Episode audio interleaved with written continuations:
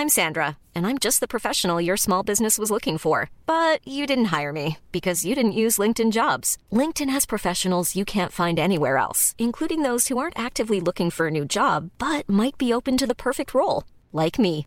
In a given month, over 70% of LinkedIn users don't visit other leading job sites. So if you're not looking on LinkedIn, you'll miss out on great candidates like Sandra. Start hiring professionals like a professional. Post your free job on linkedin.com/people today.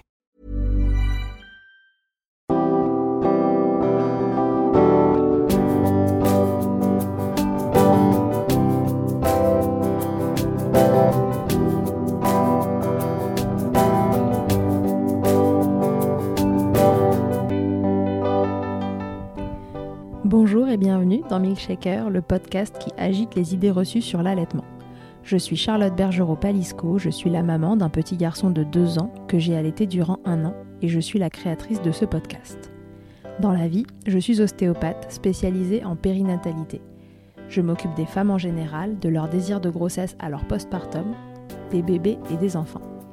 J'accompagne spécifiquement certaines problématiques d'allaitement en libérant les bébés des tensions qui les empêchent de téter correctement, permettant un allaitement serein pour la mère et l'enfant. Au fil des consultations, je me suis rendu compte que le principal frein à l'allaitement, c'était le manque d'information, de partage d'expériences et de vécu dans une société où l'allaitement n'est pas une norme. Je vous propose donc d'interroger avec moi des mamans et des papas sur leurs expériences, mais aussi de vous informer auprès de professionnels spécialisés en allaitement. Mon objectif est simple, vous informer, vous donner les clés pour faire des choix en conscience, banaliser l'allaitement sous toutes ses formes, vous le rendre plus accessible, plus facile, et alimenter ce fameux village dont on a tant besoin pour élever un enfant. Connaissez-vous Madeleine? C'est elle qui est derrière le conte Postpartum ta mère. Elle y parle de postpartum, cette période si particulière qui démarre suite à la naissance d'un enfant. Elle y lève des tabous et vous informe en toute bienveillance. L'allaitement pour Madeleine, c'est comme la maternité, c'est l'ambivalence.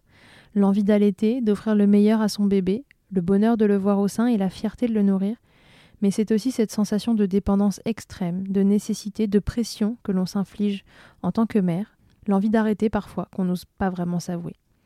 Et le tout sur un fond d'hyperlactation, la vraie hyperlactation, celle qui fait que vos seins dégoulinent toute la journée, encore des semaines après l'accouchement, qui mouille vos draps chaque nuit et vous force à trouver tous les artifices pour éviter d'avoir votre t-shirt trempé en permanence. Face à ces difficultés et ces questionnements, on peut finir par ressentir le besoin de sevrer son bébé. Mais quand ce dernier en a décidé autrement, cela apporte son autre lot de difficultés. Voici l'histoire de 4 mois d'allaitement, 4 mois de tiraillement émotionnel, 4 mois de postpartum, bref, les 4 mois d'une maman comme les autres. Je vous souhaite une belle écoute. Bonjour Madeleine, bienvenue dans Milkshaker. Merci Charlotte. Madeleine, est-ce que tu peux te présenter pour les gens qui nous écoutent, nous dire qui tu es, ce que tu fais dans la vie et euh, qui sont tes enfants? Alors, euh, donc je m'appelle Madeleine. Euh, je vis en région parisienne depuis 10 ans après avoir grandi en Alsace. D'accord. Euh, J'ai 32 ans. Je suis maman d'un petit Félix qui a 2 ans et demi. Mhm. Euh, je suis mariée à un illustrateur belge. Très bien. Et euh, dans la vie, je suis attachée de presse en santé publique. Et à côté de ça, euh, depuis un peu plus d'un an, euh, je tiens le compte Postpartum ta mère sur Instagram pour un peu amener de la bienveillance et déculpabiliser un peu les mamans et les rassurer en postpartum. Ok. Et ô combien c'est utile. ouais, ça manquait. Madeleine, si on se parle aujourd'hui, si on se parle aujourd'hui, euh, c'est pour parler d'allaitement puisque tu as allaité ton petit Félix. Est-ce que tu peux euh, me rappeler euh, combien de temps est-ce que tu l'as allaité? Je l'ai allaité 4 mois. D'accord. Comment ça s'est passé pour toi l'allaitement? Comment ça a démarré? Euh, Est-ce que c'était un truc déjà qui te tenait à cœur? Ou alors est-ce que c'est un truc que tu t'es dit bon tiens on va tenter euh, sur un malentendu ça peut être sympa? Mm. Raconte. Sur quelle base tu partais? Alors, ma base, c'était que euh, j'adorais l'idée d'allaiter. Euh, dans ma famille, euh, mes sœurs, ma mère, euh, voilà, tout le monde avait allaité. J'ai deux sœurs hein, qui ont eu déjà, qui avaient déjà eu trois, cinq enfants avant moi. Ok. Et ça me paraissait naturel dans le sens pas, enfin, qui se instinctif quoi voilà. Mmh euh, ça m'inquiétait pas du tout parce que je me souviens que la sage-femme en préparation à l'accouchement on avait fait une préparation en autonomie en couple et elle, elle m'avait dit ah ce serait bien je vais faire un atelier sur l'allaitement vous pourriez venir et moi, j'avais dit non, merci. et je me souviens de sa tête, elle était choquée. Et elle m'a dit, mais non, mais je vous assure, ce serait bien que vous veniez. Moi, j'avais l'impression qu'elle me le proposait comme un petit plus. Et j'ai dit, non, non, vous inquiétez pas. Mais moi, pourquoi j'ai eu une grosse claque en postpartum, c'est que j'étais extrêmement sûre de moi. Hein. moi, euh, en fait, euh, tout ce qui me stressait, c'était l'accouchement, hein, comme beaucoup. Et puis, euh, mais l'après, ça ne m'inquiétait pas du tout. Mais d'ailleurs, je connaissais même pas le mot postpartum. Hein. Pour moi, l'après, c'était juste mon bébé et, et youplalou, quoi. Euh, et alors, Youplalou, t'as accouché Ça s'est bien passé J'ai accouché, ouais, ça s'est plutôt bien passé. Euh, vraiment, euh, pas. Enfin, la préparation a, servi. Hein. Là, pour le coup, je m'étais hyper bien préparée à l'accouchement. Et voilà, ça n'a pas été complètement simple. dès que j'ai eu la péridurale, plus de contractions, super. Donc, plein d'ocytocine injecté euh, et une poussée qui a duré trois quarts d'heure. Enfin, ça, c'était vraiment l'horreur. mais je veux dire, euh, voilà, non, c'était pas. Ça s'est bien passé, quoi. ça c'est ça. Je sais plus, en fait, avec toutes les histoires, est-ce que dans le degré, tu vois, où je me situe, quoi. mais euh, j'ai pas fait d'hémorragie, je suis pas tombée dans les vapes, mais par contre, oui, une bonne pas déchirure. morte, mais c'était pas super fluide. voilà, c'est ça. Et euh, non, non, il était ouais, compliqué à sortir et il faisait 4 kilos. Voilà, un, petit bébé euh, dans les normes. Une jolie bête. Voilà, pour un premier. Et, euh, et donc, il s'est mis au sein tout de suite et ben, j'ai adoré ce moment. il a tout de suite été un quart d'heure chaque sein au taquet. Tout le monde était impressionné et moi j'ai trouvé ça génial. Vraiment, j'avais des paillettes dans les yeux. Moi j'ai eu vraiment un, un postpartum immédiat euh, vraiment euh, très beau. Euh, mhm. J'étais complètement émerveillée de ce que je venais de vivre, de ce que j'étais en train de vivre. J'ai trouvé ça génial. Super. Et, par contre, ça a été. Donc, j'ai accouché en fin d'après-midi, à 4h30. Et mon conjoint a dû partir à 20h30, 21h. Mhm. Ça faisait qu'une heure que j'étais en chambre.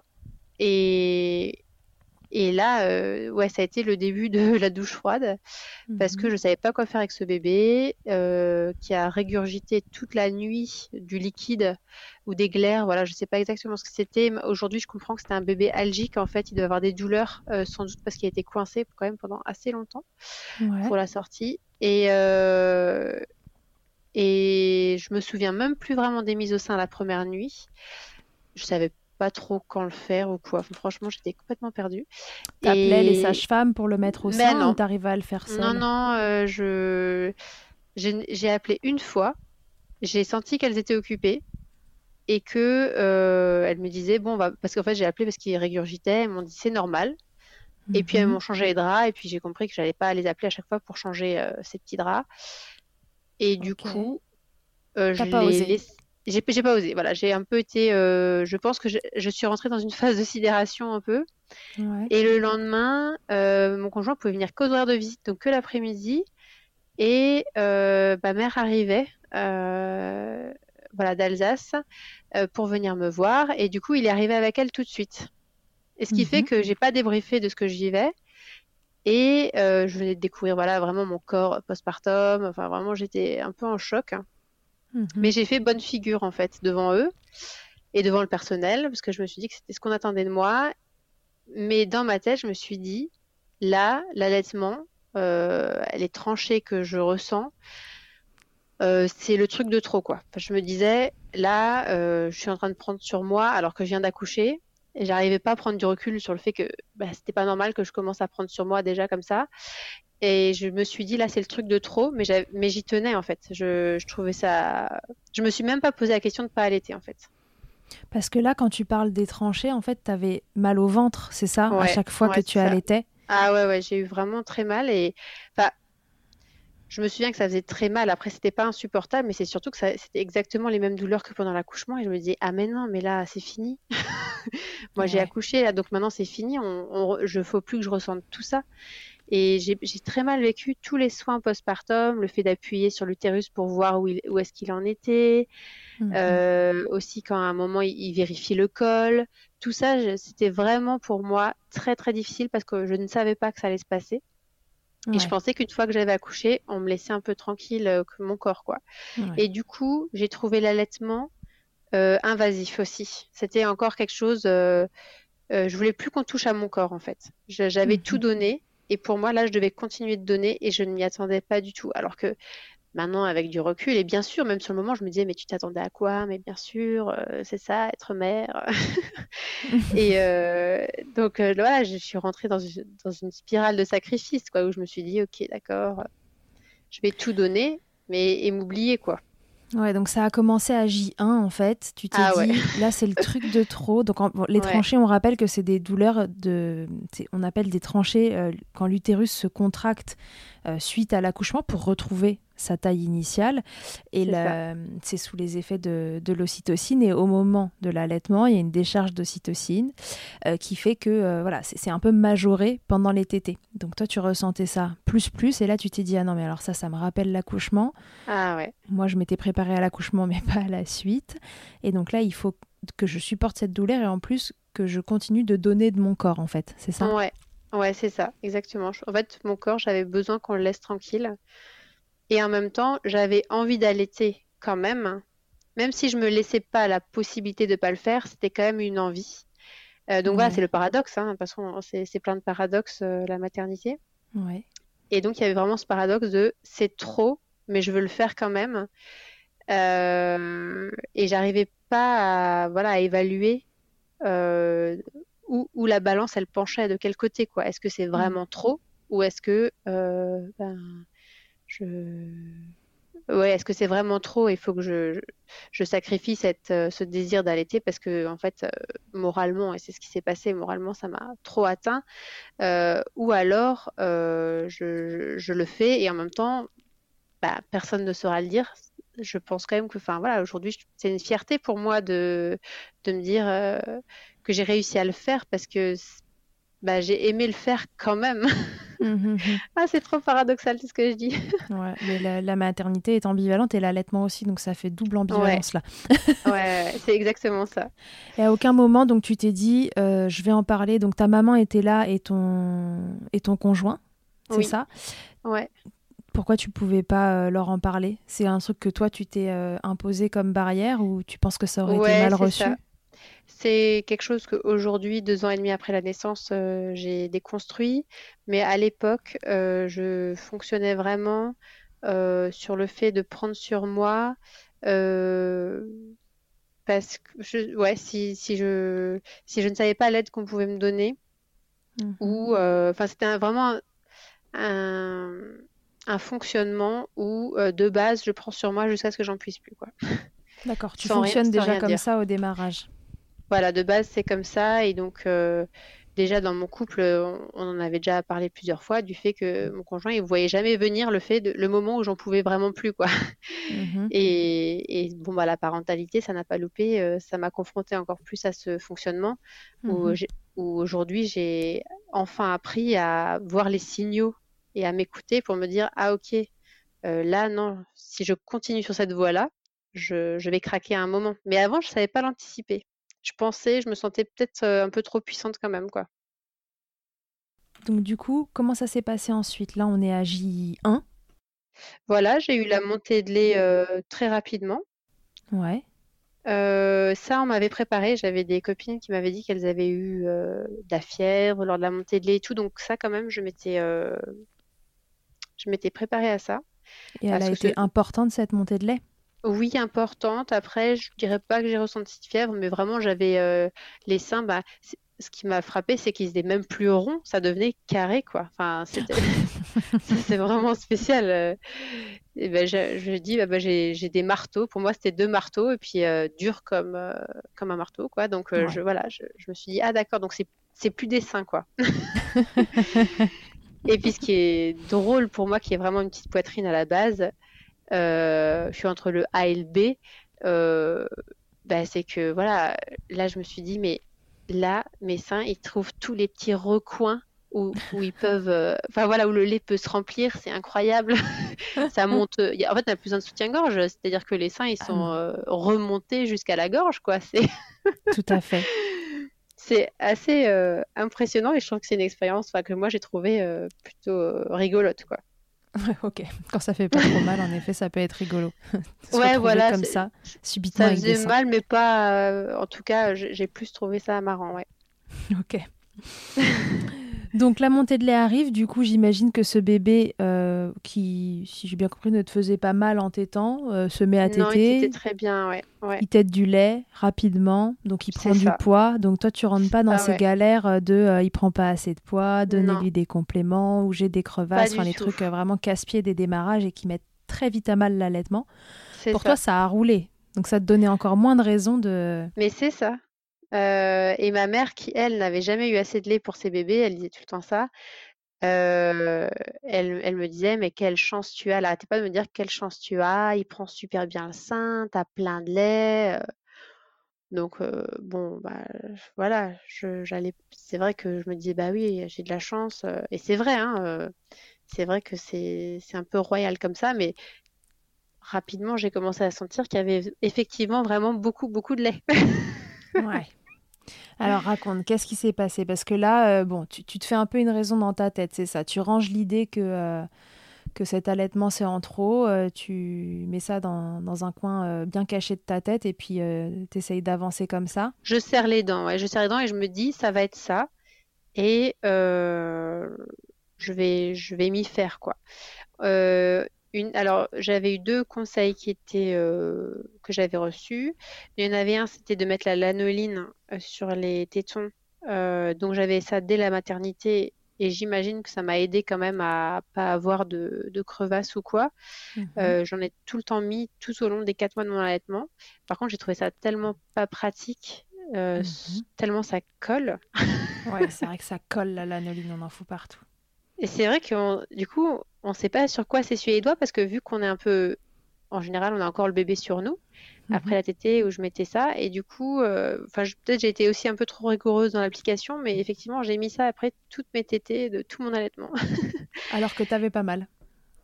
Non, voilà, c'était de la prévention. Ouais, j'avais tellement peur, ouais, j'avais vraiment peur d'avoir mal. ok. Et comme il était beaucoup au sein, je pense quand même que mes seins, mes tétons se sont entièrement décolorés au fur et à mesure de l'allaitement. Euh, vraiment, ils sont extrêmement éclaircis. J'ai plutôt les tétons euh, foncés, plutôt marron à la base. Et mhm. euh, ça m'a fait un peu bizarre. Et ils sont devenus rosés.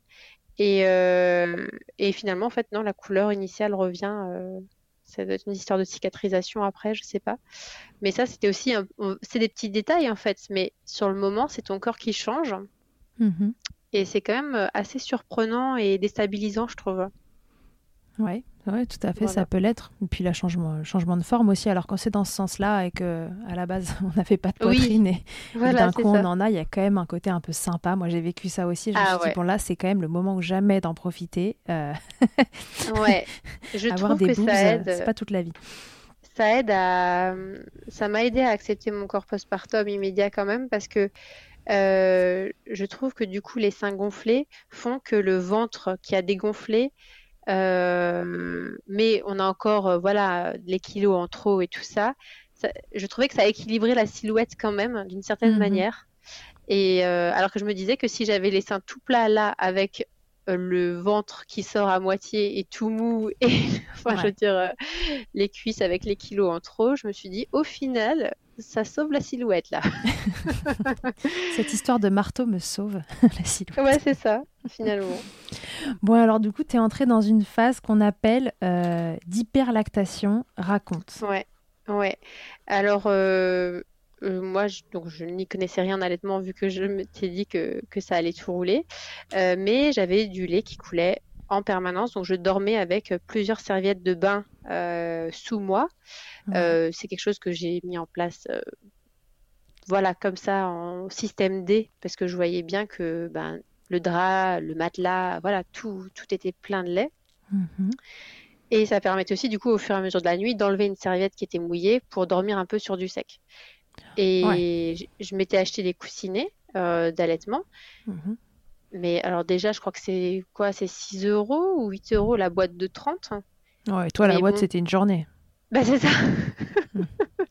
Mais même, je comprenais même pas l'utilité. Je me suis dit, mais, c'est- mais ils sont nuls. Enfin, c'est-à-dire que je les pose et puis ils sont remplis. Enfin, c'est- Alors, j'ai laissé se remplir bien. C'était vraiment, ils étaient mais pleins à, à essorer, quoi. C'était vraiment, euh, je pouvais, les- enfin, je veux dire, je, je les tenais. C'était super lourd, quoi. C'était euh, vraiment, ça se remplissait assez vite. Et je me suis dit, mais quand même, c'est dingue. Et euh, mais je connaissais pas le concept d'hyper- d'hyperlactation. Je me suis dit, bon, bah voilà. Après, mon fils, il tétait beaucoup. Euh, et c'était la canicule l'été 2018. hein. Ouais. Et donc, comme il faisait chaud et j'avais peur, on parlait de déshydratation, donc on- je lisais qu'il fallait mettre le bébé au sein entre deux tétés. Mais il tétait déjà toutes les heures et demie euh, au, au max. Et euh, donc, je le mettais au sein tous les trois quarts d'heure. Donc, voilà, moi n'ayant pas de connaissances non plus, je... T'as peut-être un peu surstimulé les seins quand même. c'est ça, voilà. Bon, enfin, en tout cas, ce loulou s'est pas déshydraté et il a Non, pris voilà, du poids comme il il fallait. a pris énormément de poids du coup. Enfin, c'était dingue. Euh, Enfin, je sais pas moi, je sais pas s'il faisait pas 8 kilos à 3 mois quoi. Enfin, c'était vraiment. euh, Ouais, non là, c'était vraiment. euh, Il était bien nourri, mais c'est vrai que quand bon, c'est un premier, on n'a aucun repère. Mhm. Et euh, ce que je faisais aussi, c'est que j'avais une application euh, pour noter les tétés. Donc sein gauche, sein droit, euh, le temps de tété, tout ça, parce que ma, mon truc, c'était qu'il trouve un rythme. Mhm. de d'identifier, parce qu'en fait, cette application, je crois que ça s'appelle Baby Center, après, elle te fait un, un graphique avec ta journée ou les 24 Ah ouais. heures euh, pour que tu vois des tendances. D'accord, J'ai fait ça pendant 4 mois, il n'y a jamais eu de tendance. hein. d'accord. Et au contraire, je m'embêtais à remplir cette application. Et aujourd'hui, avec ce que je, ce que j'ai appris depuis, je me dis, mais oh, je me serais tellement ôté un poids d'allaiter un peu sans réfléchir et, et de dire, bah voilà, là, il est au sein, il est au sein. Non, j'étais là à, calculer chaque temps de tété. Oui, surtout que toi, tu pouvais le faire dans un cas comme ça. euh, bah voilà, il va à la Bah source, oui. on sait, il y en a. euh, ça. il y en a trop de toute façon, il y en a tout le Bah temps. oui. Et alors, je me stressais parce que je lisais que le lait, le début, enfin, le lait de début de tété, Mhm. Euh, c'est un lait sucré qui se digère, enfin qui peut faire un peu mal au ventre ou je sais plus trop quoi. Et c'est ce qui est consistant, c'est à la fin quand le, le bébé il a entre guillemets euh, tété le sein quoi, en, en Ouais. entier. Mais moi en fait, euh, il avait à peine, euh, enfin mon sein il avait à peine euh, commencé à dégonfler quoi. Enfin, je, je veux dire finir le sein ça n'existait pas à part euh, effectivement les pics de croissance. Là j'ai connu et effectivement là il pouvait tout vider. Mais du coup, je, c'est vrai que ça, ça m'a un peu perturbée. C'est que je me suis dit, mais il a toujours que du lait de début. puis il avait pas mal de maux de ventre. Euh, Il Mhm. avait voilà beaucoup de soucis de digestion, quoi. Ouais, donc tu te disais, c'est un problème, il faut que j'essaye de maîtriser cette histoire. euh, Donc l'application, elle te... elle aurait pu te servir à ça, en fait, c'est ça? Ouais, ben, c'est ce que c'est ce que j'espérais de. Ouais, je- en gros, je, je naviguais à vue. hein. Hmm. À quel point c'était euh, embêtant cette hyperlactation? Parce que le grand problème de l'hyperlactation, et, euh, et pour l'avoir vécu aussi, c'est quand même que c'est aux yeux du grand public pas forcément considéré comme une difficulté. On va entendre Non. très facilement bah, t'as de la chance, t'as du lait, Ah il oui. mange assez, un. En plus, regarde, euh, moi j'ai jamais eu assez de lait et t'as pas mal. Et alors, du coup, pour toi, comment euh, comment t'as vécu cette hyperlactation? Qu'est-ce que ça t'empêchait de faire? Est-ce que est-ce que c'était un handicap?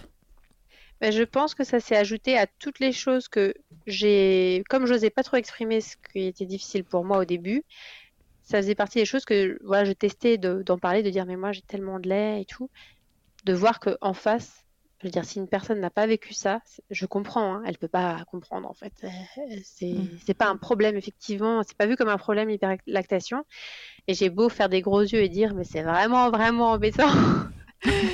Euh, c'est-à-dire que bah voilà quand mon fils il était un sein, l'autre c'était le G quoi, le, le G en avant euh, euh, et ça veut dire que le lait il coule tout le temps, euh, ça gêne l'intimité déjà dans le couple parce que Mhm. voilà moi euh, pour l'intimité avoir du lait qui coulait c'était juste pas possible, Euh, Mhm. vraiment c'était gênant.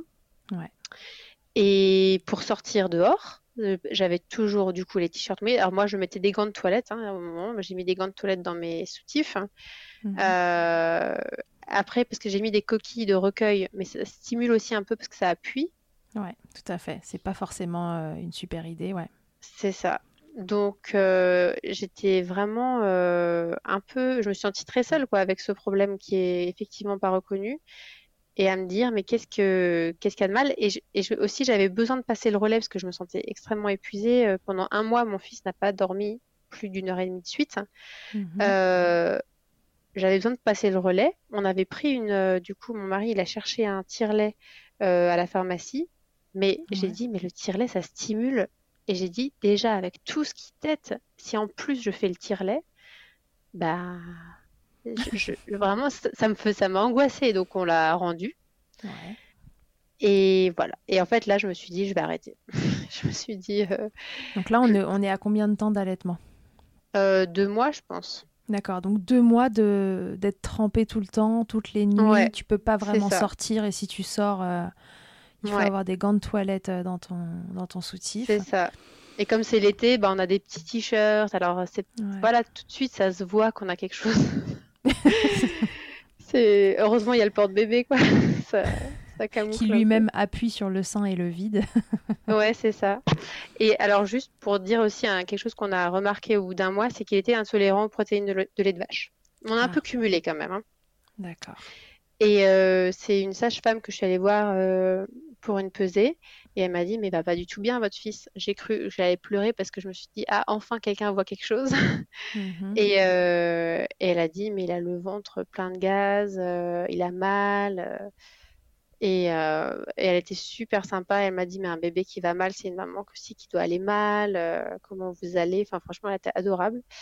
Et là, elle m'a dit, bon, vous allez revoir toute votre alimentation. Et j'ai dit, mais moi, à la maternité, on m'a dit que je pouvais manger ce que je voulais en allaitant. ça n'avait aucune incidence sur le lait. Et euh, elle m'a dit ah bah non. Euh, et puis elle a dit visiblement là il y a, y a, un souci. Et euh, en 24 heures où j'ai arrêté le lait de vache, il a changé. Je l'ai vu comme je l'avais jamais vu. Il avait un mois et ses traits se sont détendus. Il avait toujours un peu le, les sourcils froncés. Et il a enfin dormi trois heures de suite. Ah, pauvre chat, donc il n'était pas bien en fait. Ah non, c'est. Mais c'est vrai, il, se réveillait en hurlant. Hein. Et, ça, il l'a fait de toute façon euh, jusqu'à au moins c'est un an et demi. C'est, je pense qu'il avait dû garder ça, je sais pas, euh, le réveil en panique. Et il avait des gaz qui le faisaient hurler. Et euh, je l'avais, j'en avais parlé à la pédiatre qui n'était pas très open, qui disait oui, c'est un bébé, sa digestion se met en place. Et ouais, à la pédiatre très rapidement, à la, consultation des 10 jours, j'avais dit, il il pleure, euh, il pleure, euh, il dort pas. Elle m'a dit, bah c'est un bébé. c'est un bébé, bon courage. Exactement. Revenez dans un mois. Ou dans trois mois. c'est ça. Est-ce que tu t'es dit à ce moment-là, euh, il faut que je consulte des gens qui sont spécialisés dans ce domaine-là, mon allaitement est problématique et, et, je vais essayer de consulter des gens qui sont spécialisés là-dedans, ou tu connaissais pas Alors, ces métiers autour de l'allaitement? Par, euh, par Internet ou Instagram, euh, j'avais vu qu'il existait des consultantes en lactation. Et donc j'avais regardé, euh, j'avais un peu regardé qui pouvait se déplacer à domicile parce que si, bah, pareil, quand on a un bébé comme ça, qu'on a ce niveau de fatigue, on s'imagine pas en fait se déplacer en cabinet. Puis il mmh. faisait 35 degrés dehors, quoi. C'était vraiment compliqué. Et on n'a pas de voiture en région parisienne. Euh, et, donc là, j'avais vu que bon, les tarifs, c'était 100 euros euh, la consultation. Mhm. Et ça, je m'y attendais pas du tout. Et à ce moment-là, on n'était pas très large financièrement. Et donc, euh, je me suis dit, bon, on va. Ouais, ça m'a découragée, franchement. J'ai pas osé parce que je me suis dit, et si elle comprenait pas J'étais vraiment dans un. Je me suis enfermée dans personne pourra m'aider. Je pense qu'il y a eu ça. Ouais. Euh, j'ai pas vu en fait un peu de, lueur de compréhension quelque part. Et qu'il y avait un peu de je vais y arriver toute seule? Oui, quitte à ce que la solution soit d'arrêter quoi. Ouais. Ouais, donc, tu t'es euh, dit dans le doute, euh, voilà, si, si personne comprend, alors autant que je fasse rien. Ouais, on est allé chez l'ostéopathe quand même, mais je pense Mhm. que bon, déjà c'était un des pires jours de canicule. Euh, déjà avec le trajet en bus, euh, je pense que mon fils il était euh, au bout, et donc la séance était compliquée parce que déjà il était tellement tendu de partout. En fait, mon fils, Bah oui. bah on pouvait pas l'allonger, on pouvait pas le, on faisait rien avec lui. Je veux dire, euh, même tourner les jambes comme ça, ça il savait pas faire, hein, on, on pouvait rien faire. Donc je pense que euh, cette séance, elle a fait ce qu'elle a pu. Et puis moi, ça m'a, ça m'avait tellement épuisé de faire juste ce rendez-vous que après je me suis dit, mais moi, je bouge plus de chez moi en fait. Ouais, je mode survie, euh, je reste à la maison et euh, on Exactement. m'a dit que dans trois mois ça irait mieux, donc je, je Ah là serre les là. dents. Mais dans, dans ces moments-là, trois mois, c'est, on dirait que c'est comme monde. deux ans, quoi. Ah ouais, c'est ça. Parce que chaque jour, chaque nuit, c'est, c'est compliqué. Et ouais.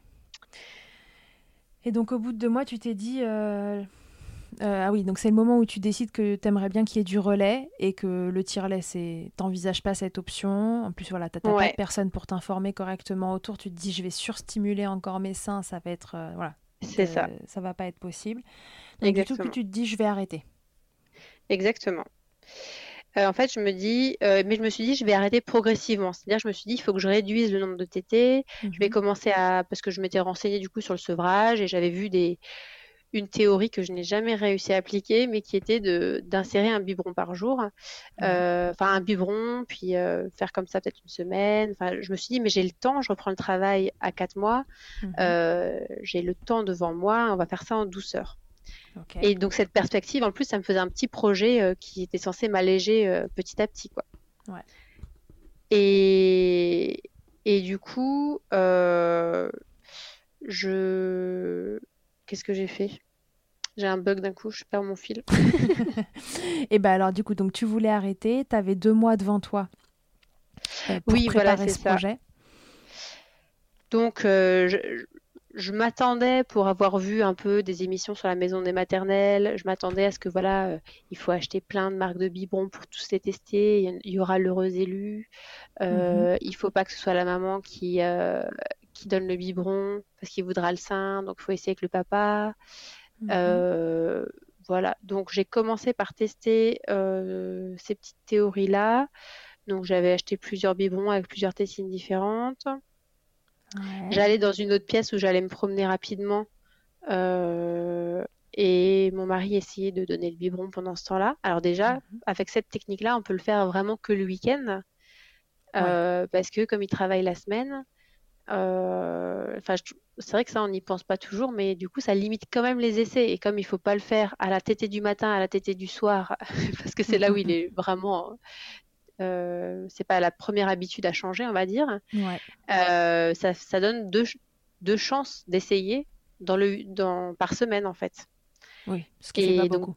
c'est pas beaucoup. Ouais, c'est ça. Donc déjà, je me suis dit, euh, on va pas beaucoup compter sur ce, sur cette possibilité-là. Mhm. Euh, et, et donc mon fils, en fait, il, même donc, soit avec moi ou avec mon mari, euh, il, il voyait le biberon arriver et en fait, il s'en fichait, quoi. C'est vraiment euh, aucun, aucune succion. Euh, je, je mettais mon lait dedans, je mettais du lait euh, maternisé. Mhm. Ça ne changeait rien. Il était indifférent.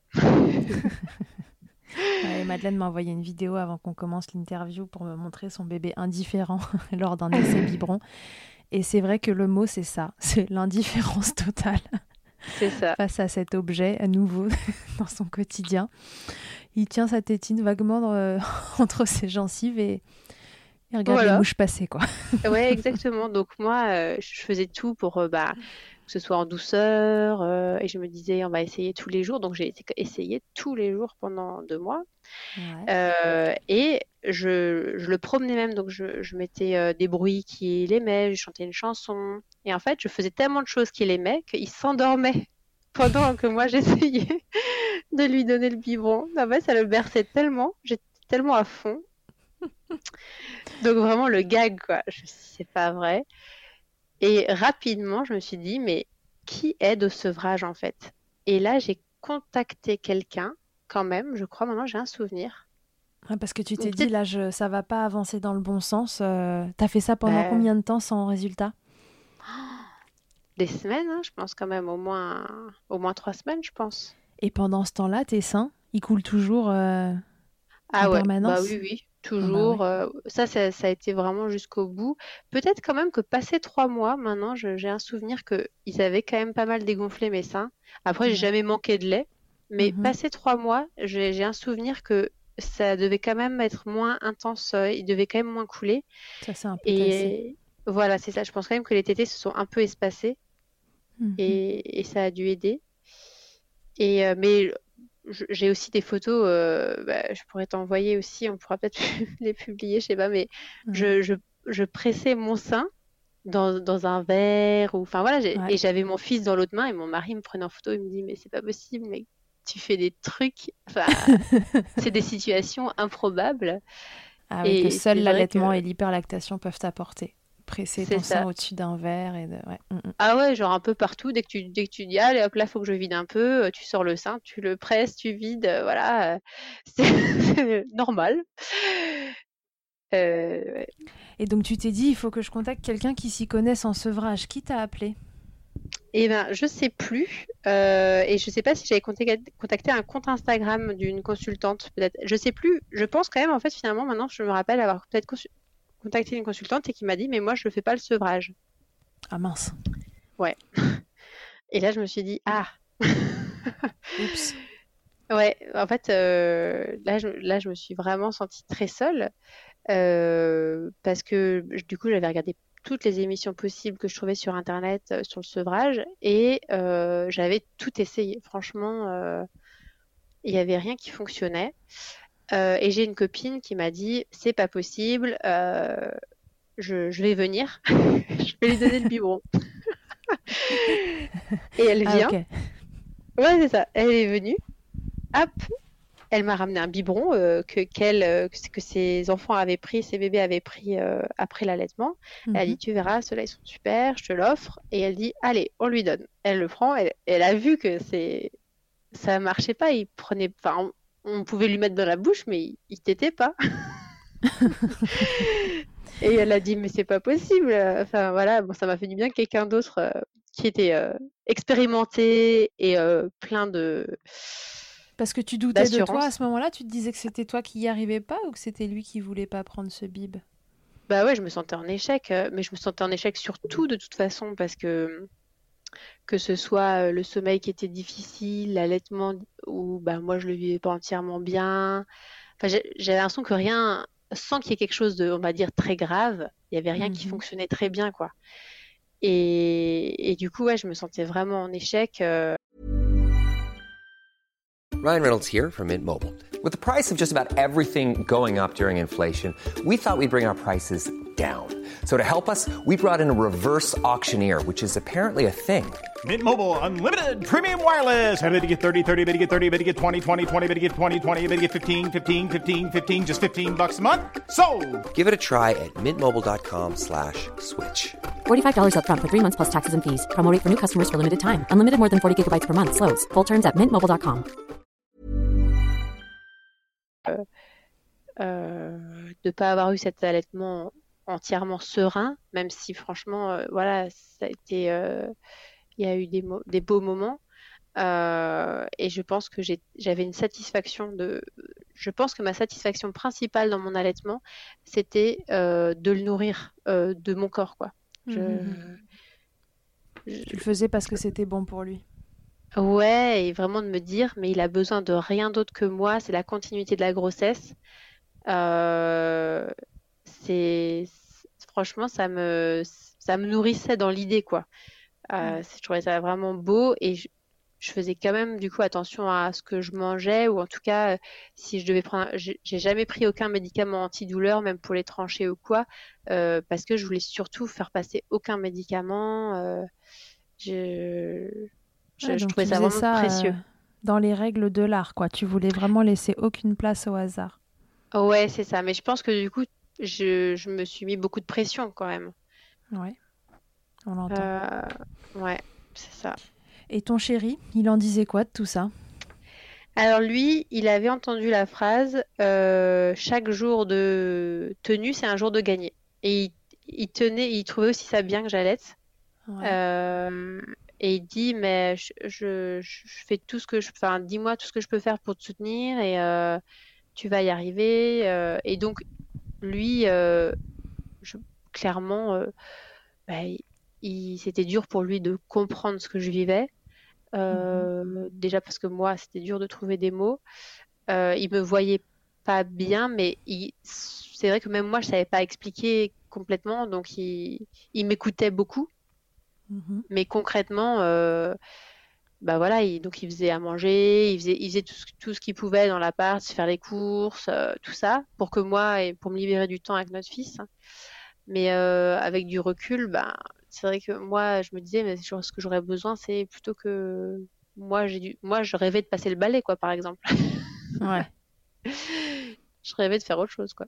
Ouais, donc il faisait tout ce qu'un papa euh, soutenant euh, pouvait faire pour t'aider, mais à toi, à ce moment-là, en fait, t'aurais aurais aimé faire ce qu'il faisait et avoir euh, C'est ça. J'étais jalouse de lui. Hein. Ah ouais, franchement, j'étais jalouse de lui. Je me disais, mais quelle chance, il se rend pas compte de la liberté qu'il a.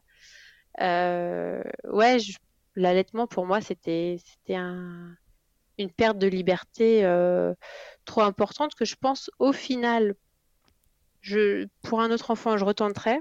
Mmh et je pense que je, pourrais être prête de nouveau à cette perte de liberté, mais parce que tout ne sera pas nouveau. Je pense que là, je veux dire, passer de un couple sans enfant à devenir parent, euh, c'est pas juste l'allaitement qui est une perte de liberté, c'est globalement, euh, on fait plus qu'on veut quand on veut. Et du coup, l'allaitement, c'était juste un truc en plus. Alors que je pense que maintenant qu'on est déjà parent, euh, et que je sais que c'est juste temporaire et que c'est une parenthèse à vivre, je l'accepterais beaucoup mieux. Mais je pense que pour un premier, c'était trop difficile, trop demandeur, quoi. Trop de changements. et le fait qu'il ait cette devise de un jour de passer, un jour de gagner, là, c'est ça? Tu m'as dit? Ouais, ouais. Euh, est-ce que c'était quelque chose qui te mettait la pression? Ouais, ouais, ouais. Bah, à ça, on sait, on peut pas répondre. Bah, je veux arrêter. Enfin, du coup, on, tient au jour le jour, quoi. Je, je voyais pas d'issue avec cette, euh, avec ce mantra, quoi. Et donc toujours pas, euh, à ce moment-là, tu ne te dis pas, euh, il faut, il faut que j'arrête. Ben, je continue d'essayer et du coup je lis des choses que c'est peut-être parce qu'on n'est pas complètement convaincu que le bébé le veut pas et je me disais mais j'ai quand même l'impression que je le suis et je me culpabilisais beaucoup quoi je me disais qu'est-ce que je fais mal? Ouais, j'étais vraiment. Euh, tu t'en voulais d'arrêter? Enfin, d'essayer d'arrêter? Je crois pas, non. Non, non. Ah, j'ai essayé de me faire ma petite psychanalyse intérieurement. Je me disais alors, euh, qu'est-ce qui se passe dans ma tête? Est-ce qu'il y a des voix que je n'entends pas? Mhm. euh, Et avec du recul, non, je pense. Au contraire, je pense que j'avais plus envie d'arrêter que même je, me, je ne me le disais. Je pense que maintenant, avec du recul, je me, je me, je me dirais, non, là, j'étais pas bien, j'aurais vraiment dû euh, euh, me faire euh, aider, vraiment trouver quelqu'un qui m'aide à, à, sevrer et, et, passer à autre chose. Parce qu'une fois que je l'avais sevré, honnêtement, je me suis sentie vraiment mieux. Hein. ça m'avait pesé, en fait. Mais je pense que les essais de le sevrer m'ont pesé. C'est-à-dire que d'essayer tous les jours pendant deux mois, autant, autant faire ça en une semaine, quoi. Enfin... Oui, complètement.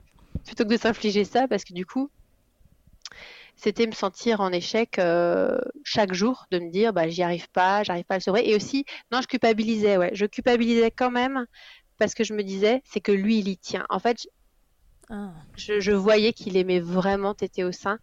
Et même après, quand il a pris le biberon, euh, enfin voilà, moi je l'appelle un serial téteur, quoi. C'est vraiment, euh, il a deux ans, enfin à deux ans, il buvait encore trois biberons par jour. Hein. Et on a vraiment dû faire un sevrage du troisième biberon, quoi. Le biberon euh, de milieu de journée. C'était vraiment dur de lui enlever. Et là, il a deux ans et demi passé, il a toujours deux biberons par jour et il y tient beaucoup. ouais, ouais, ouais. Ouais, donc tu avais l'impression de lui enlever quelque chose. Ouais, quand même, voilà, c'est ça. Ouais. Et alors, comment tu as réussi à le sevrer, ce chouchou? Deux mois d'essai de sevrage et alors, qu'est-ce qui s'est passé? Qu'est-ce qui a débloqué la situation? Est-ce que c'est ta copine qui a ramené un autre biberon?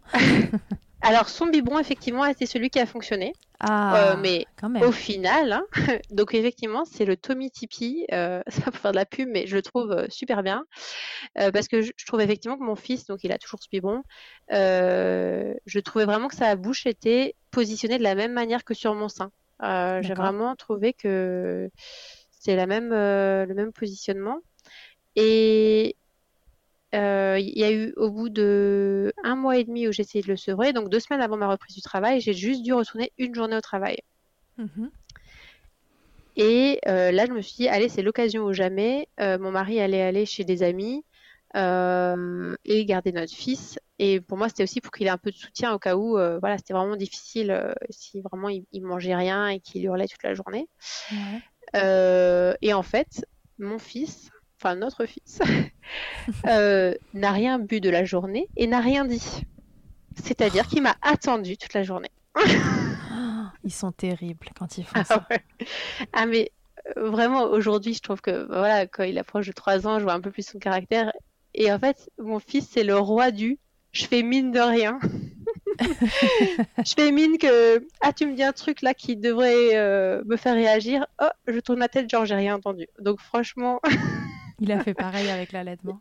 il a fait ça il a fait tu essayes de me faire prendre un biberon Hum, je fais genre je comprends pas et ça Qui passe me parle donc, euh, donc ouais. euh, euh, donc il a passé la journée comme ça et quand il m'a retrouvé le soir, il faisait un éclat de rire et un éclat de sanglots à la fois. C'était genre je suis trop contente que tu es revenu, je suis contente mais je suis triste. La bonne décharge en rentrant. C'est ça. Donc là il a tété toute la nuit. Ouais, mais là, tu t'es dit, mais comment je vais y arriver, quoi? Même Ah, une mais- journée entière, il prend pas son bib.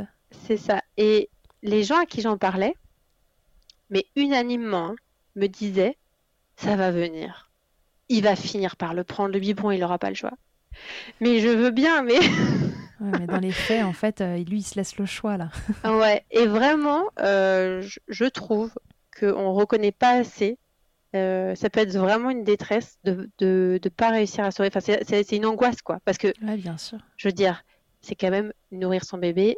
Un bébé de, de, de quelques mois, à part manger et dormir, c'est quand même les, les points essentiels. Et puis, de base, toute la vie, manger, c'est essentiel. Donc, euh, on a, on est quand même dans une situation compliquée où euh, Mhm. on a, on veut subvenir aux besoins de notre bébé et en même temps, on a une situation de blocage. C'est là où je trouve que l'allaitement, ça a ça de très particulier, que c'est répondre aux besoins d'un bébé par notre propre corps, par, par notre... euh, euh, ça dépend entièrement de nous, euh, alors Mhm. que dans la vie en général, l'alimentation ou quoi que ce soit pour répondre aux besoins de quelqu'un d'autre, ça ne dépend pas de ce qu'on produit. euh, Ouais. Et euh, voilà, enfin, c'est c'est l'il- l'illustration de la dépendance euh, ultime, quoi. Ouais. Et c'était trop de pression. Ouais, ouais, c'est ça.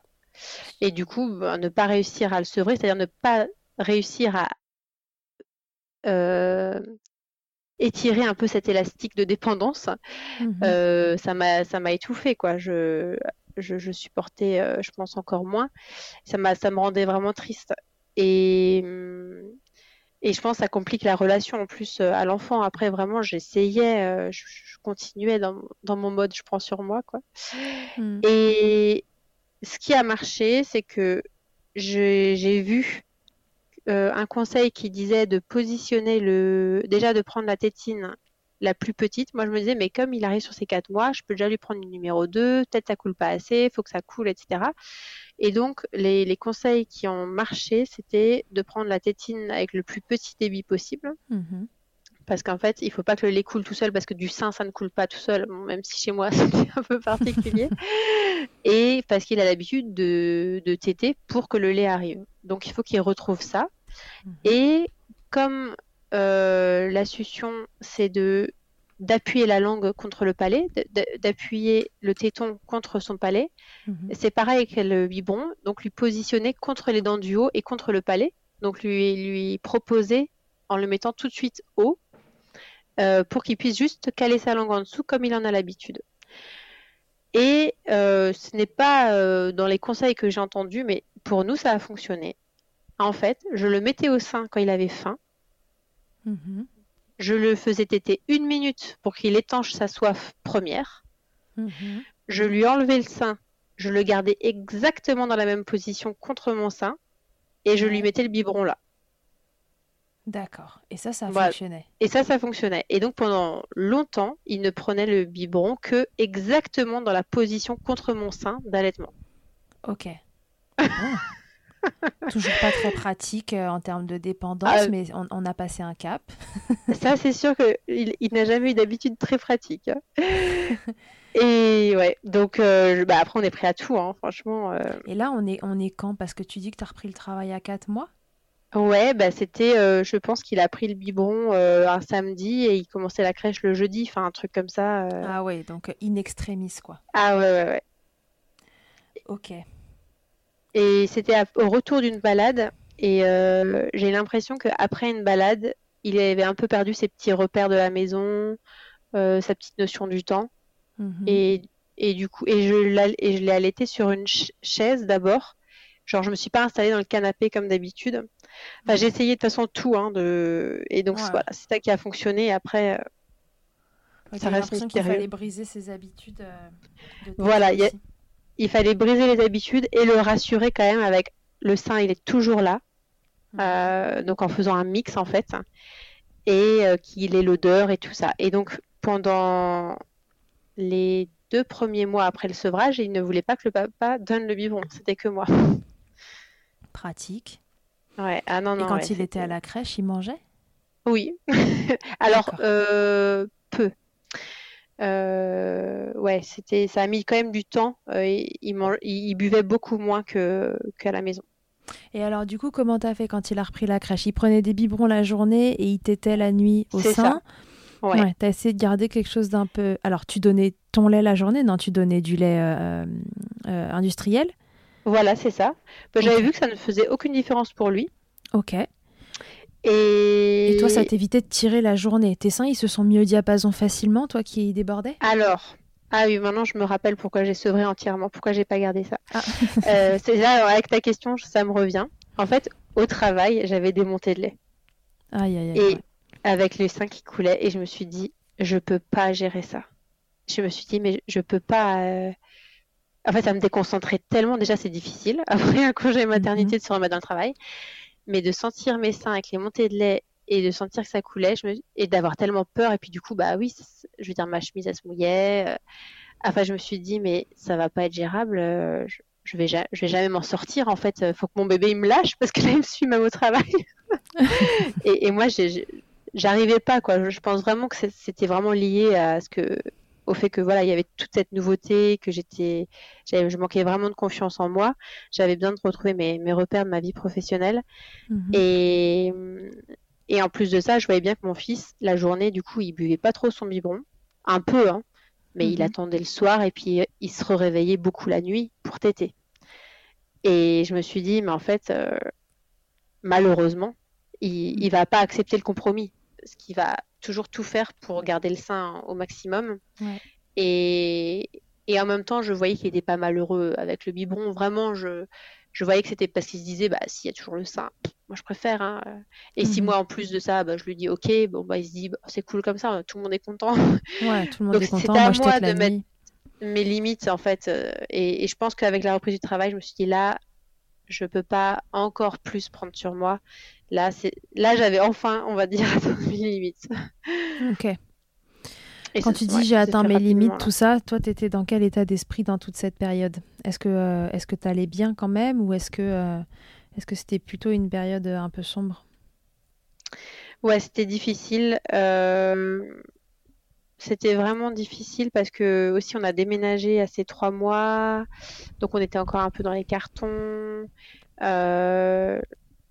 La reprise du travail m'a fait beaucoup de bien parce que c'était aussi le début de la crèche et euh, on a trouvé une crèche super. euh, et pour moi, qui n'ai pas ma famille à côté, euh, la crèche, ça a vraiment été un, endroit bienveillant avec des gens qui sont professionnels, à qui je peux poser des questions, qui aiment mon bébé, qui s'en occupent bien et qui me font des retours autres que les miens inexpérimentés qui ne sait pas évaluer ce que je vois en fait.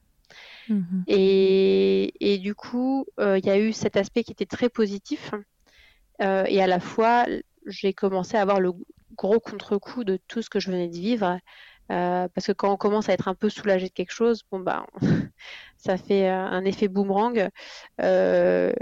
Et, et, donc ouais, j'étais j'étais franchement pas bien. Avec du recul, je pense que j'ai fait une dépression. Euh, mais sur le moment, comme j'en parlais à personne, euh, je j'ai juste voilà, continué quoi. Hmm. Et l'allaitement, il a joué quelle place dans dans ce dans, dans tout ce mécanisme, dans, dans, dans, la pression que tu t'es mise, etc. Euh, à quel point c'était l'allaitement ou à quel point c'était juste le, le, changement de vie qui qui influait? Ouais, mais ça, je, je, pense que je le saurais jamais. Euh, c'est ça qui est, qui est, terrible. Ça, ça a joué euh, euh, dans le positif et dans le négatif, je pense. Mm-hmm. Parce que bon ben voilà, c'était c'était le truc de trop physiquement pour moi. Je donnais au-delà de mes forces, j'ai donné au-delà de mes limites. Euh, et à la fois, euh, je suis euh, super fière d'avoir allaité, super heureuse d'avoir vécu cette expérience, de pouvoir nourrir mon fils, mmh d'avoir eu tous ces moments privilégiés ensemble. Et, et, mon regret, c'est de m'être mise tellement la pression parce que malgré les circonstances qui n'étaient pas en notre faveur, je pense que si j'avais pas trop calculé les tétés, si je m'étais pas mise une pression pour lui trouver un rythme ou quoi. Euh, je pense que j'aurais pu vivre ça de manière un peu plus cool. Ok. Et le sevrage euh, définitif, du coup, il est intervenu à quel moment? Très rapidement après la reprise du boulot? Tu ouais, t'es dit pas pouvoir. Une semaine euh, après. Mm. Ouais. En fait, j'ai fait deux jours de boulot avec des montées de lait et, je me suis dit ça va pas être possible. Je crois que j'avais dû reprendre un jeudi et, et du coup le week-end le week-end, on a, on, a, on a réduit et en fait, honnêtement, ça s'est passé sans aucun problème. Euh, il a jamais, il, a jamais recherché le sein en fait. Et euh, au bout d'une semaine, je ne sais pas si ça fait ça à d'autres, on se dit, oh, est-ce qu'on réessaye? Et j'ai juste essayé de voir est-ce que, est-ce qu'il reprendrait? Et non, il a plus, il a plus pris le sein. Ok. Donc euh, finalement, euh, voilà, après moult tentatives euh, de donner le biberon, ce sevrage s'est fait sans encombre sur un gros dix jours, quoi. Ouais, c'est ça. C'est exactement ça. ok. Cette expérience d'allaitement, Madeleine, elle a eu quoi comme impact dans ta vie perso, pro? Ben, Je suis heureuse d'avoir vécu cette expérience, de savoir ce que ça fait. je pense que j'étais très curieuse très curieuse de la montée de lait, de la, voilà comment le corps il produit tout ça, comment le bébé il peut téter, euh, le, côté autorégulation, même si chez moi il y en avait trop, c'est quand même assez fascinant. Euh, je suis heureuse de l'avoir vécu aussi parce que ça me permet de comprendre ce que d'autres peuvent vivre. Mhm. ça me permet de connecter avec les autres mamans. Et, et notamment le fait que voilà que, j'ai rencontré plusieurs problématiques euh, voilà ça, ça m'aide à imaginer euh, ce que ce que peuvent vivre d'autres. Et, et ça voilà je m'en sens vraiment enrichie. Et, et c'est des moments effectivement avec mon fils que que rien peut remplacer quoi. Ok. Alors si tu devais donner un conseil à une maman qui nous écoute euh, qui a envie d'allaiter ou qui allait tu lui dirais quoi? Je lui dirais euh, deux choses. Déjà, euh, est-ce qu'elle s'est vraiment donné le choix? C'est-à-dire que c'est bien d'allaiter si on le souhaite en se donnant toujours la possibilité de choisir, c'est-à-dire de se dire à un moment je veux arrêter. Ce C'est mhm. pas un discours qu'on entend beaucoup, mais je pense que c'est vraiment quand on, on choisit vraiment avec liberté, quand on se donne la liberté d'arrêter aussi. C'est-à-dire que si on se donne pas la liberté d'arrêter, c'est plus vraiment un choix c'est plus vraiment. Je sais pas si c'est très clair ce que je dis. si, si, c'est clair. Mais moi, comme je me suis pas donné la liberté d'arrêter à la base, enfin, ou de pas de pas allaiter euh, au début, euh, au final, je... c'était uniquement de la pression que je me suis mise toute seule. Donc ça, c'est mon... truc essentiel. Et le deuxième, je pense qu'idéalement, s'il n'y a pas besoin, c'est pas la peine de, calculer, de, noter, euh, de compter, et de mhm. plutôt se, se dire c'est un temps où je vais vivre au rythme de mon bébé et puis euh, et puis voilà. Ok. Est-ce qu'il y a autre chose que tu voudrais nous dire sur cette expérience d'allaitement? Euh, que je m'attendais pas à ce que pendant qu'il tète, il fasse caca en même temps. ok. Ça, c'est peut-être mon anecdote insolite. Ça vient après, patience. Non, ouais, je pense que j'ai, je pense que j'ai fait le tour un peu. euh, En tout cas, je suis vraiment heureuse de pouvoir en parler, parce que des fois, quand on a allaité euh, juste quelques mois, et en plus de ça, qu'au bout de deux mois, on avait envie d'arrêter, Mm. j'ai jamais trop considéré que ça intéresserait quelqu'un mon histoire. Pourtant, j'avais l'impression quand même d'avoir vécu quelque chose de. C'est, c'est quatre mois dans ma vie, mais pour moi, c'est comme un an, quoi. C'est, c'est Ouais. vraiment pas juste une petite parenthèse. Ça a été vraiment une expérience intense. Bien sûr. pas une petite parenthèse, quoi. Ah ouais, un jour, euh, un mois, trois mois, six mois, euh, trois ans, six ans, c'est c'est toujours intense, l'allaitement. Ouais, c'est très riche et puis c'est une expérience qui ne ressemble à aucune autre dans la vie. Enfin, en ça, en ça, je trouve ça assez incroyable, quoi. Il y a, il y a aucune comparaison, euh, ouais, sur, sur Terre. Alors du coup, est-ce que tu essaieras de comparer avec une deuxième fois? Alors voilà, ça c'est, euh, ça a été tout un processus parce que là, on essaye d'avoir un deuxième enfant. Mhm. et euh, comme pour euh, Félix, hein, ça, on avait mis un peu plus d'un an, donc on se dit que voilà, on est un peu parti sur le même schéma pour un deuxième. Et j'ai vraiment dû me dire que j'allais pas allaiter. Mhm. pour maintenant me dire je me je, je suis prête aux deux mais je sens que j'ai envie de réessayer. Je sens que j'ai envie de réessayer euh, parce que euh, il y a vraiment ce côté donner le sein quoi. Je, je trouve ça euh, j'ai j'ai euh, je, sais pas comment trouver l'adjectif. C'est vraiment quand je m'imagine avec mon bébé c'est vraiment quelque chose que j'ai envie de faire quoi Ouais, dans ton imaginaire de, de, de toi et un futur bébé, euh, y a, et y a même une physiquement, une manière de dont j'ai envie de connecter. Euh, Mais et, cette fois-ci, tu te mettras pas de pression. Tu te voilà, laisseras je me vivre. mettrai pas de pression et euh, je me ferai accompagner si besoin. Mm. Et ça durera le temps que ça durera. Et je pense que j'ai pas forcément besoin que ça dure longtemps. Et que si je vois que ça commence de nouveau à me peser, euh, j'hésiterai pas à arrêter sans culpabiliser. Et, et voilà. Donc je me, je me dis pas que j'ai envie d'un allaitement court, long ou quoi. Je me dis juste, je ferai le temps que euh, ça me convient en fait. Ouais. Et, et voilà. Ok, donc si on veut t'offrir un cadeau de naissance euh, pour ton futur euh, deuxième bébé, c'est des coussinets d'allaitement euh, en pack. c'est ça Ultra absorbant. Pourquoi ils font pas les, tu sais, il y a les serviettes hygiéniques avec euh, différents types d'absorption? On, on pourrait imaginer aussi. euh, Non, petit tips, ceux qui sont lavables, Ouais. au moins sont réutilisables Oui, et c'est vrai. ont un peu le, la texture gant de toilette finalement, Oui. en un peu plus doux. Ouais, c'est vrai, c'est c'est pas mal. Bonne Voilà. idée. Voilà, voilà, voilà. Envoyer un pack quand même, hein, parce que moi, pour avoir utilisé les lavables, autant dire que j'en avais quand même une sacrée quantité Ah ouais. pour une journée. Mais euh, ça a le mérite euh, bah, d'être réutilisable. Voilà. Ah ouais. Non mais c'est vrai, c'est pas mal. Parce que je, je sais pas, hein, mais il me semble que quand même, le- quand c'est comme ça, on peut rentrer dans un gang euh, de, de mamans qui ont trop de lait. Oui, c'est ça. Ah Donc, bah, la deuxième ouais, fois, il y a peu de chances que t'en manques, sauf si ton bébé a une succion dramatique. Mais pour te dire, en fait, euh, je- donc pour déjà pour tomber enceinte de Félix, j'avais fait un test hormonal, un Mhm. test sanguin pour voir mes hormones, et en fait j'avais la prolactine. Donc déjà avant de tomber enceinte la première fois, hein, la prolactine tout en haut, Ah, c'est-à-dire toujours dans la norme, mais euh, au max.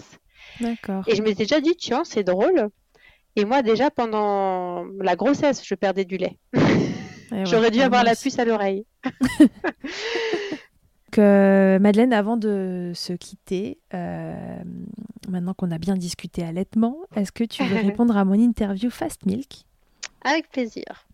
Madeleine, quelle est ta tétée la plus insolite? Ma tétée la plus insolite, euh, c'était dans un TER euh, pour les trois mois. Je me souviens, il avait trois mois, c'est le week-end où il y avait trois mois notre fils.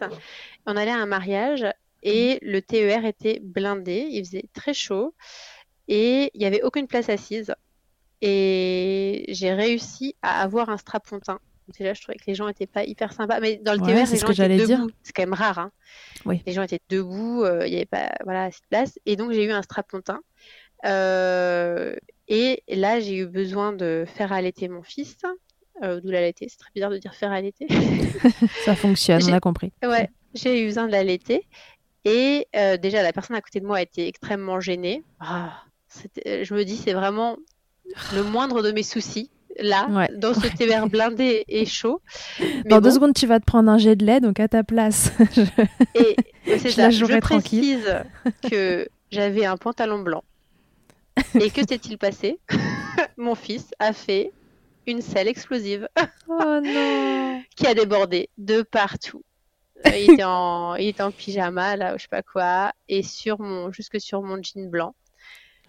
Et mon mari, il a pris une photo, donc pareil, j'ai une photo de ça. Euh, Et ton et voisin, fait- il a dit quoi? Bah ouais, non, mais elle regardait pas du tout, c'était une dame, je crois. Et elle regardait pas, et je la sentais vraiment à se coller à la vitre, genre, oh là là. Et moi, je, je pouvais plus bouger, j'étais là, mais c'est pas possible. Qu'est-ce que, comment on va s'en sortir? Et donc, je, je trouve, enfin, je me suis dit, mais là, vraiment, j'étais pas bien, et en même temps, on en a rigolé. Mais je me disais, comment on peut se retrouver dans une situation comme ça? Et puis, qu'est-ce qu'on fait? Euh, c'est quoi là le, il est où le bouton aide? Ouais, c'est quoi le plan? Voilà. Bon, bah, on s'est débrouillé. hein. On l'a changé dans la poussette, qu'on a rouverte, euh, la petite yo-yo là, dans, Ouais. dans le wagon. Et on s'est débrouillé. Et puis voilà quoi. Après, je me suis changée quand on est arrivé à l'hôtel. Mais ouais, Ouais. non, franchement, euh, ça c'était quand même euh, pas mal. Ah, T'étais sympa. Ouais. C'est quoi le truc le plus glamour qu'il t'ait été donné de vivre durant ton allaitement? Bah, Alors, glamour, euh, je, je sais pas du tout. euh, Ça peut être ironique. Ah ouais.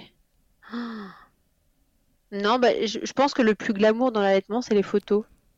C'est euh, de le voir euh, en photo au sein. euh, je trouve qu'à chaque fois, j'ai c'est un petit côté, je sais pas si c'est glamour, mais en tout cas, c'est c'est beau, quoi. Il y a un petit côté doux et bah, je trouve que l'allaitement est, est plus doux en photo qu'en pratique. tu préfères le voir en photo. C'est ça. C'est ça. Ta position préférée dans le Kama Sutra de l'allaitement, Madeleine? Alors, à l'unanimité, allongé sur le côté. Ouais. Mais c'est mes meilleurs souvenirs, quoi. Vraiment euh, dans le lit. Puis en plus, comme c'était vraiment euh, bah, mes quatre mois d'allaitement, c'était canicule. hein. Il a fait chaud de juin à octobre. hein. Ouais, tout à fait. Donc euh, je me souviens, ouais, il n'y avait pas besoin de drap ou quoi, et on dormait comme ça. euh, il était contre moi et, je- et du coup, il- je, je pouvais dormir et il pouvait retéter dès qu'il avait besoin. Moi, j'ai trouvé que ça, c'est la position royale, quoi. Ok. Alors, si en un mot, tu pouvais me résumer ton allaitement, tu donnerais lequel? En un mot, mon allaitement, euh, débordant. Je me doutais que tu allais dire un truc sur l'hyperlactation, parce que c'est vrai que ça marque quand on déborde tout le temps. Ouais. Bah, Débordant. débordant de lait et puis débordant parce que tout le temps, quoi. C'est tout le temps au sein, le petit. Et débordant d'amour aussi? Mais oui, débordant d'amour aussi, carrément. Non, mais vraiment, Ça ouais. débordait de tout, ça dégoulinait de tout. Exactement. Ok.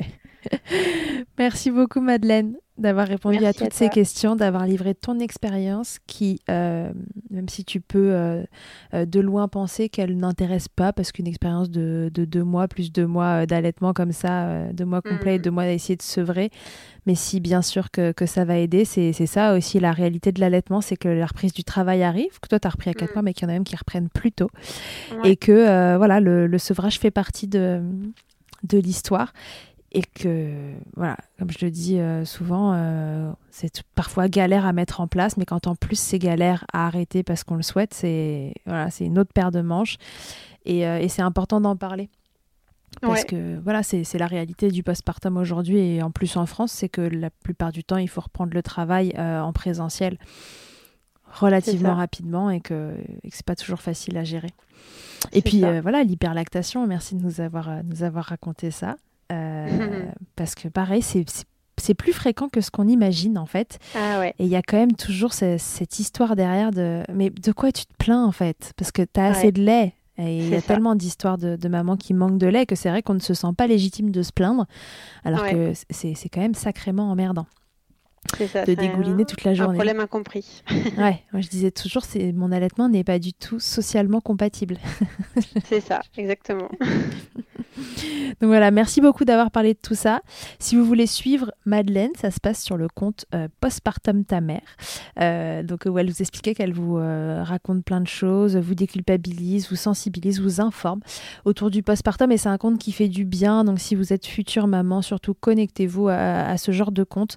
Allez vous informer, mais voilà, dans la bienveillance. C'est pas pour vous faire peur, juste pour vous dire euh, euh, ce qui peut vous arriver et puis qu'il y, a- il y a des solutions à tout. Et surtout, vous n'êtes pas seul, euh, que ce ça. soit pour l'allaitement ou pour tout le reste.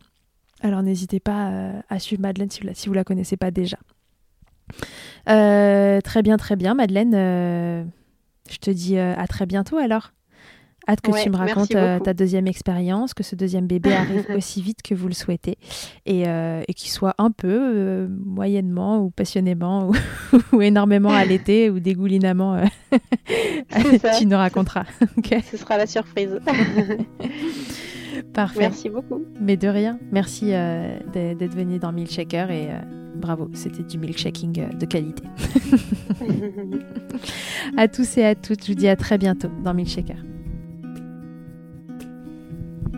Merci mille fois d'avoir écouté cet épisode de Milkshaker.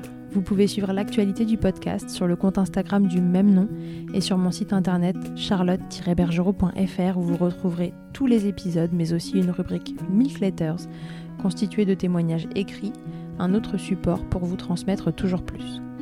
Si vous avez aimé ce podcast, n'hésitez pas à m'aider en le soutenant. Pour cela, je vous invite à vous abonner, à laisser un commentaire, à lui attribuer 5 étoiles en fonction des plateformes, ou encore en en parlant beaucoup, beaucoup, beaucoup autour de vous. Je ne vous présente plus Emma et son titre I'll Be qui continue de nous accompagner. Et je vous dis à très vite pour un nouvel épisode. D'ici là, n'oubliez pas, prenez soin de vous, milkshakez autant que vous le voudrez et bousculons ensemble les idées reçues sur l'allaitement maternel. I hate to see you down. Can't stand to know hurt.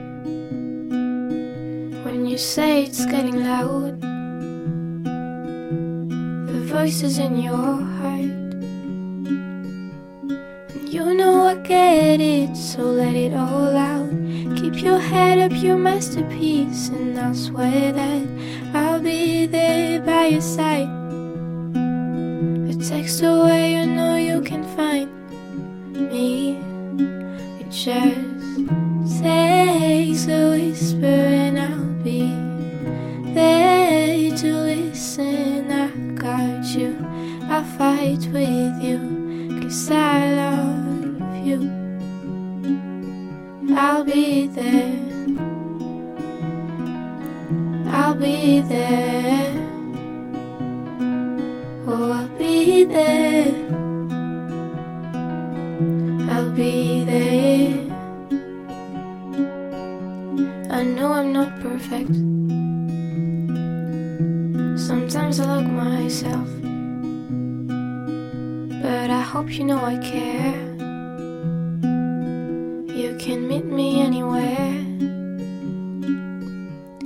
You know I get it, so let it all out. If anyone comes at you, then I'll swear that I'll be there by your side. Text away, you know you